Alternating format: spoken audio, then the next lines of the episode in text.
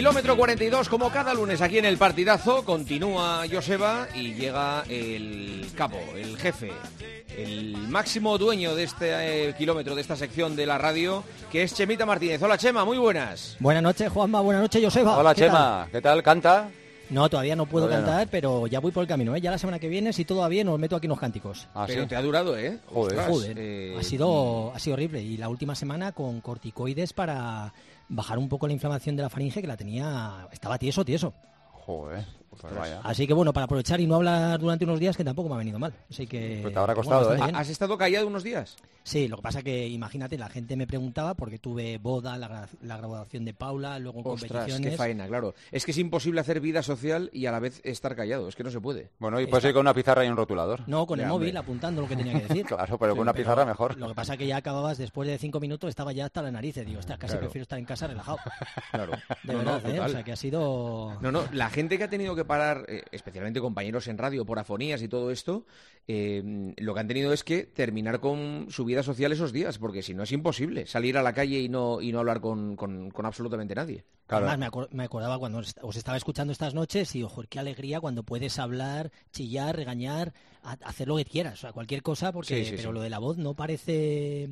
O sea, que a veces que, que otras, otras lesiones, otras enfermedades, pero estar sin voz es una auténtica, un, un auténtico fastidio. Pero bueno, he estado y- viendo deporte, ¿eh? o sea que... Y además que, siguiendo. que hay medicamentos, pero es que el mejor remedio para recuperar la voz Parar, es no parar, hablar, claro. parar, Es tener el buzón sí. cerrado, claro. Sí, estoy casi comiéndome el jengibre a palo seco. Que...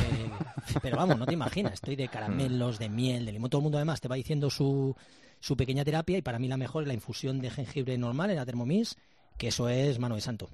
Vale. Vale. Eh, a ver, eh, tengo aquí noticias varias. ¿Qué pasa? ¿Que ha sido una semana con muchas noticias en el atletismo, Joseba? Sí, ha habido bastantes cosas, ¿eh? Bueno, buen papel del, del equipo español en la, en la Copa Europa de 10.000, ¿verdad? Sobre todo Carlos Mayo, que estuvo fenomenal y fue segundo en la prueba. Y el equipo español fue plata, ¿no, Chema? Ha sido en Passé, en Passé. France también. Ha sido, estamos con los franceses, pero esta vez nos han ganado. Ha sido la única competición que, que nos han podido ganar y, y ganó un francés, Gressier, y, y España quedó segundo Carlos Mayo con 27-53 y quedaron segundos por equipos. En chicas, la mejor española fue Maitane Melero, que quedó quinta y quedaron también quinta. O sea que, bueno, una Copa Europa que está, que está bastante bien.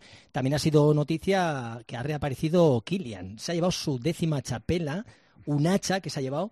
Y recordáis que había cambiado de marca. Kilian, Kilian, eh, ahora hay que especificar, Chema, es Kilian Jornet. Ah, es verdad, Kilian Jornet, Kilian es verdad. Jornet, sí. Estoy hablando, hablando de, Claro, claro. del corredor del trail, perdón, perdón.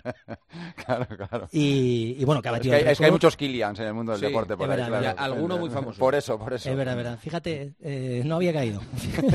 Para que veas. Y bueno, y salió la carrera, una de las carreras más míticas, de leyenda, y, y bueno, hizo tres horas, el récord estaba en tres horas 45 de un noruego, y se marcó el tío 3.37. O sea, las imágenes, cuando llevaba 10 minutos, ya salía enloquecido solo, marcando distancia a los rivales, y un auténtico lujo verle. O sea, que ha sido increíble estrenando esa nueva ropa, esa marca que ha estrenado, que se llama Normal.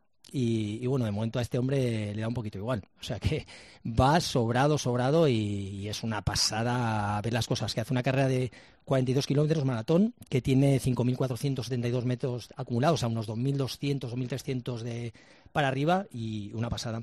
Y luego también hemos tenido otra velocista española que tenemos que está emergiendo, Paula Sevilla, que con 24 años ha batido este año, esta semana, batieron el récord de 4% en, en Huelva y no estaba Maribel, que es la, la que está dominando este año la velocidad. Y, y después de eso ha corrido un 200 en 23.07 que se han colocado cuarto de cuarta de la historia. Así que también, bueno, o sea, yo creo que es una, una noticia buena la velocidad. Tenemos últimamente unos velocistas que, que no paran, o sea, que maravilloso. Y luego ha habido muchas carreras Hemos tenido a Liberty con 5.700 corredores, en Barcelona de la, de la Guardia Urbana con 7.500, luego hemos tenido también eh, una carrera también con Noruega que han, que han recaudado dinero para fondos de Caritas, Cruz Roja, UNICEF, o sea que para que vea Juanma que, que sí que ha habido noticias, sí, sí. ¿eh? Sí, Pues sí, muy sin bien. duda. ¿Qué Bueno, pasa en Vigo? A, a ver, ver, ¿qué pasa en Vigo? Pues en Vigo pasa que eh, me mandó Chema una noticia el, el pasado viernes que me dejó muy sorprendido. Me ponía la noticia, es el esperpento de la pista de Vigo, prohibido ir sin camiseta, usar papeleras, beber, correr sin clavos y unas fotos de unos agentes de la policía municipal que entran a las instalaciones municipales de Vigo para retener, en este caso no detener, retener a un atleta que había corrido sin, sin camiseta y que ha sido fuertemente sancionado. Y hemos dicho, ¿qué está pasando en Vigo? Bueno, pues eh, hemos querido llamar a Santi Peón para que nos cuente a ver qué pasa en las instalaciones municipales de Vigo, porque por lo visto es un tema que se retrotrae mucho en el tiempo, ¿no? Santi, hola Santi, ¿qué tal?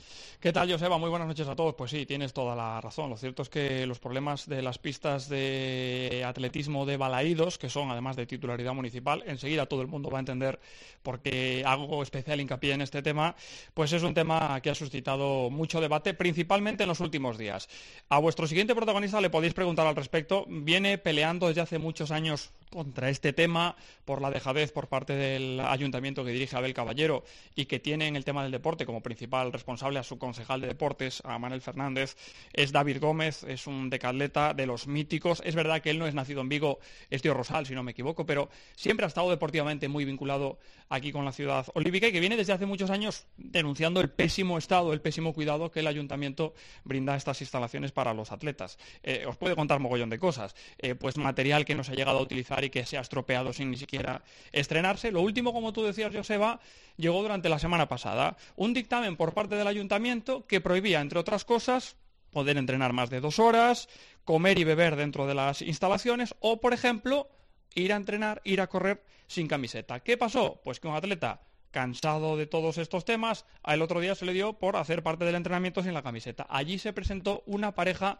de la policía local que lo que hizo finalmente fue proponer a este chico, proponer a este atleta para una sanción. ¿Cuál fue la respuesta de los muchos atletas que utilizan habitualmente estas instalaciones? Pues a los dos días se presentaron con tops de chicas. ¿No nos dejáis hacerlo sin camiseta? Pues lo vamos a hacer a nuestra manera. Insisto, esto ha levantado mucha polvareda que directamente se dirige hacia la figura del alcalde, del mediático Abel Caballero. Pero ¿cómo es eso de que no se puede beber? O sea, vas a hacer deporte y, estás haciendo series y entre una serie y otra no puedes beber. ¿No puedes beber? No sé, a ver, que te lo cuente David Gómez, que, ha sido seis veces campeón de España y dos veces olímpico en, en Decathlon. David. Hola, buenas noches. Buenas noches. Es que estoy flipando con esto que nos ha contado Santi. Pues, pues sí, no, porque apareció un papel pegado en el tablón de, bueno, donde están las normas, diciendo eso, prohibido comer y beber en la instalación. Eh, y así era. O sea, entrábamos los entrenadores, ya, por no decir los atletas, ¿no? que es, más común, entrábamos con el café de la cafetería de al lado y el consejero nos dejaba pasar porque llevábamos un café. Entonces no se podía ni comer ni beber en la instalación. A raíz de esto, a raíz de esta polémica, no solo de la, del tema de la camiseta, sino también obviamente saltó a la palestra lo de comer y beber, que es mucho más grave que la camiseta. La camiseta, bueno, al fin y al cabo, bueno, no estamos de acuerdo, pero eh, no beber sí que implica más problemas. A raíz de esto, el ayuntamiento sacó un bando municipal mucho más eh, comedido, diciendo que, aclarando que, a ver, lo que no se podía era organizar comidas en la pista. Eh, como comprenderás. Y fiestas tampoco, fiestas tampoco, ¿no? Igual que es tampoco, ¿no? Ya, hasta ahí llega. A la pista vas a comer ahí a merendar, tócate las narices. claro, es que eso es, eso es, salirse por la tangente. Decir, no, no, no, lo que queremos decir con esto era que no podíamos organizar comidas en la pista. Eh, no, a ver, no, no. Quisisteis, quisisteis prohibir a todo el mundo porque estáis prohibiendo a la gente entrar con el café. Quisisteis tocar la nariz a todo el mundo y al final, pues como disteis cuenta que era absurdo que la gente se ría de vosotros, pues saliste con ese tema de que prohibido hacer comidas en la pista, ¿vale? Como si fuésemos a hacer asaderos en la pista. increíble. Pero, pero ¿y qué hay detrás de esto? ¿A, dónde quieren llegar con todo esto? ¿Qué, ¿Cuál es el objetivo de ir prohibiendo esas cosas? ¿A quién le molesta que, que, Joseba, seguro que es alguien que no sabe lo que es el atletismo. No, pero porque es que poner estas medidas, o sea, que no se pueda entrar a la pista sin clavos. O sea, los clavos es lo más lesivo que hay a la gente. ¿eh? No se le recomienda entrenar el tartán porque te lesionas. Eh, o sea, que es una superficie que, lesiona. Bueno, tampoco pueden entrar a correr sin clavos. O sea, si no llevan las zapatillas de clavos. O sea, es una, una locura. Eh, lo de quitarte la camiseta también me parece retrógrado y antiguo. Y lo de no comer y no beber. O sea, y dos horas de limitación. Dos horas de limitación de la pista. O sea, un velocista o, bueno, David que, de, Caleta. O sea, se puede estar en la pista tres, cuatro horas entrenando. O sea, es una cosa absurda de desconocimiento del deporte. Y yo es que el otro día vi la noticia de la camiseta y me pareció tan rocambolesco y decir, ¿cómo vamos a, tener deportistas profesionales, gente que ame el deporte, si no pueden ni beber? O sea, yo ahora me imagino que estés entrenando, imagínate que necesitas habituallamientos porque estás un fondista que está preparando o alguien que está saltando que ahora con el calor que hace tiene que tener su botella de sales, de todo. O sea, es totalmente lamentable o sea, yo ahora me, me congratulo y, yo creo que habría que, forzar la situación para que diera gente explicaciones y tener a responsables realmente que conozcan los deportes, que para eso son los responsables, ¿no? Sí, el, el fin de todo esto que lo preguntabas, yo creo que es simplemente cargarse la pista de atletismo de una vez por todas. La pista de atletismo está en unos terrenos muy, muy, muy interesantes. Ay, amigo. Ah, vale. al vale. lado del campo de fútbol y al lado de, bueno, ahora es Stellantis, pero bueno, lo que era siempre la fábrica de Citroën.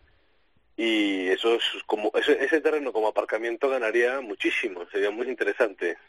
Entonces, yo creo que el fin de todo esto es eh, intentar eliminar el atletismo. Llevamos muchísimos años peleando con, con estas tont- tonterías. Porque la pista originalmente era de la Federación Española, cuando se fabricó en el año 81, se cedió a la Federación Española para su gestión y la española la, la cedió a la Federación Gallega. Y, y de esa gestión, si mal no recuerdo, caducaba en el 2004. A partir de ahí se fueron ap- aplazando hasta que llegó, pues eso, Abel Caballero al poder, se enteró que la Federación Gallega estaba en Coruña y que desde Coruña dirigían una pista que estaba en Vigo y eso no podía ser. Entonces empezó su guerra con la Federación hasta que la Federación se cansó y le dio la pista al Ayuntamiento de Vigo. Y el Ayuntamiento de Vigo se encargó de su gestión, de su nefasta gestión, que antes era mala, porque efectivamente yo me quejé desde siempre, no solo con este gobierno, sino con los anteriores, era mala, ahora es muchísimo peor. Y ahora el objetivo final de todo esto es echarnos a los atletas. La pista ni siquiera abre durante la semana, o sea, abre 32 horas semanales la pista. Ya me dirás tú qué entrenamiento haces en 32 horas semanales. Un atleta, como fui yo de mi nivel en Decathlon olímpico, que yo entrenaba 6 horas diarias en la pista, a día de hoy es imposible. Cualquier atleta que tenga un nivel, ni, ni como el mío, sino similar, tiene que irse a otra pista, no puede estar entrenando en, la pista de Vigo. Entonces, eh, lo que veo es eso, que nos quieren echar. De alguna forma, buscar que nos aburramos e irnos. El, correr sin, sin zapatillas de clavos está prohibido. Eso es que es absurdo. O sea, en el momento que tú tienes series de, de fondistas, series largas, ¿cómo vas a hacerlas con clavos? Pues no, pues en o las haces con clavos o te vas. Entonces, claro, estamos llegando a un punto de, de absurdez. Sí, absurdo total. Qué locura, qué locura. Bueno, pues estaremos atentos ¿eh? a ver cómo- qué movimientos se, se producen en Vigo, pero vamos, la verdad es que no, no- no tiene ninguna explicación. Hasta el punto, Joseba, si me permites, de como estaba ahí contando David, llamar a la policía local, que eso es más propio de un régimen dictatorial que de una democracia. No, hombre, y, que- y que haya gente pendiente de si vas con clavos o no vas con clavos, de, A si, de- eso- de si a estás con la camiseta remangada o si la tienes bien Es puesta, decir, ¿no? No sé, eh, no sé. es de dudosa normalidad que eh, haya un bando, como decía David, por parte del ayuntamiento y que cuando no se cumplen esas normas automáticamente aparezca una pareja de la policía local en las instalaciones. Pe- ¿Pero entraron con los clavos ellos o no? ¿Eh? ¿No entraron o no? Habría que ver si llevaban los clavos cuando entraron, si no, la, No la denuncia no es correcta. En fin, pues así está la situación en Vigo. Pues. Gracias, eh, mucho ánimo, David, ¿eh? Gracias a vosotros. Un abrazo. Gracias, Santi, hasta luego. A vosotros, buenas noches, Hasta chao. luego. Adiós. ¿Sabes lo que pasa? Que me- a mí me molesta mucho que luego eh, los políticos, algunos son los primeros, en Sí. cuando hay una medalla La o cuando hay un éxito, La fotito, eh, claro. eh, salir en la foto y- Claro. y, y cu- cuando mm, han hecho muchas veces la vida imposible a, a- a los deportistas que más lo necesitan, precisamente. son los que- milagros, Juanma, son milagros que salgan deportistas con estas condiciones, con esta precariedad a la hora de poder entrenar. ¿Qué pasa en el deporte español que no tal? Pues mira, esto es lo que pasa. Sí, sí, Esto es lo que pasa, cosas. Así, Pero claro. tiene una cosa, los dirigentes. O sea, hay dirigentes en este país que no saben lo que es el deporte, cosa que no entiendo. O sea, tiene que haber gente responsable y que entienda pues toda la idiosincrasia de cada deporte e intentar hacer lo mejor que se pueda. Pero esto es lamentable. ¿eh? O sea, a mí me parece que luego eso, sacan la foto, cuando se consigan medallas, tienes la suerte de que te salga un atleta superlativo y luego todo el mundo lo primero que hace es, es acudir a hacerse la foto siendo partícipe de esa medalla que ha conseguido ese deportista, que es al final pues para todos los españoles y para toda la gente que disfrutamos con este deporte, ¿no? Pero desde luego me parece que están haciendo ahí en, en esas pistas, vamos, de tirón de orejas total. Así que mira, aquí queda denunciado y así por lo menos nos hemos quedado a gustitos. Muy bien.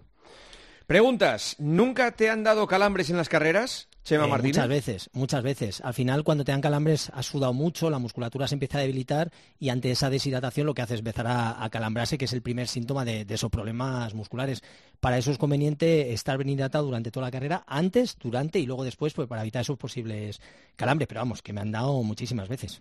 ¿Cuántos CH? Supongo que serán carbohidratos. Hidratos, hidratos, sí, hidratos de carbono. Eh, Esta, esta conclusión eh, la, la he sacado, eh, afortunadamente. ¿Cuántos eh, carbohidratos debo consumir por una hora de maratón? Peso 70 kilos. Pues más o menos se, mm, puede tomar desde 30, 60, incluso a 90 gramos por hora. Esto también es muy entrenable, viendo cómo responde cada persona a, esa, esos hidratos. ¿no? Tiene que probar Los geles creo que tienen en torno a 40 gramos, eh, pero bueno, esto varía mucho en función de la persona. Pero como nombra, de 30 gramos y 90 gramos por hora, que es lo que tendría que, incorporar en esa, en esa hora en, cada maratón. ¿Con qué edad recomiendas correr un maratón? Tengo 16, ya he corrido medias, 16 años, ya he corrido me medias. Parece ya mucho, ya me parece a mucho. 4 minutos el kilómetro y tiene los 10 kilómetros a 3 minutos el kilómetro. Pues lo que no sé es que cómo no ha corrido ya un maratón. Pues este no, no, no. Pues yo creo que con esos tiempos, con esos tiempos, el, sobre todo el de mil, no debería hacer la larga distancia. Yo creo que debe estar que ponerse en manos de un buen entrenador que le siga guiando porque tiene mucho potencial en el fondo, pero con 16 años es todavía joven y le da tiempo a, a curtirse. Aunque fíjate, el otro día estuve hablando con Antonio Serrano y me decía que la tendencia ahora es que todos los jóvenes están entrenando muchísimo, incluso gente que está haciendo doble y triple sesión a la semana, o sea, tres días por semana doblando, cosa que me parece una pasada. Eh, son las tendencias de ahora, intentar acelerar todos esos procesos, pero yo soy más partidario de ir con cautela. Así que le recomendaríamos que deje pasar un pocos años, por lo menos llegar a los 20. Yo debuté con 31 años en la maratón. Y la última, ¿cómo mejorar la elasticidad del tobillo para el trail? Pues yo creo que más que mejorar la elasticidad, lo que haría sería trabajar eh, y potenciar toda la musculatura del pie y toda la musculatura estabilizadora, que va a ser lo que le dé la pauta para poder seguir mejorando. No la elasticidad, porque al final, si es un, eh, tobillo muy elástico, tiene más riesgo de, de, tener lesiones y torceduras de tobillo. Así que mejor potenciar toda la musculatura del pie. Chema, sigue mejorando. Un abrazo. Gracias, besito, chao. Gracias. Hasta luego, Joseba. Hasta mañana, chao, chao.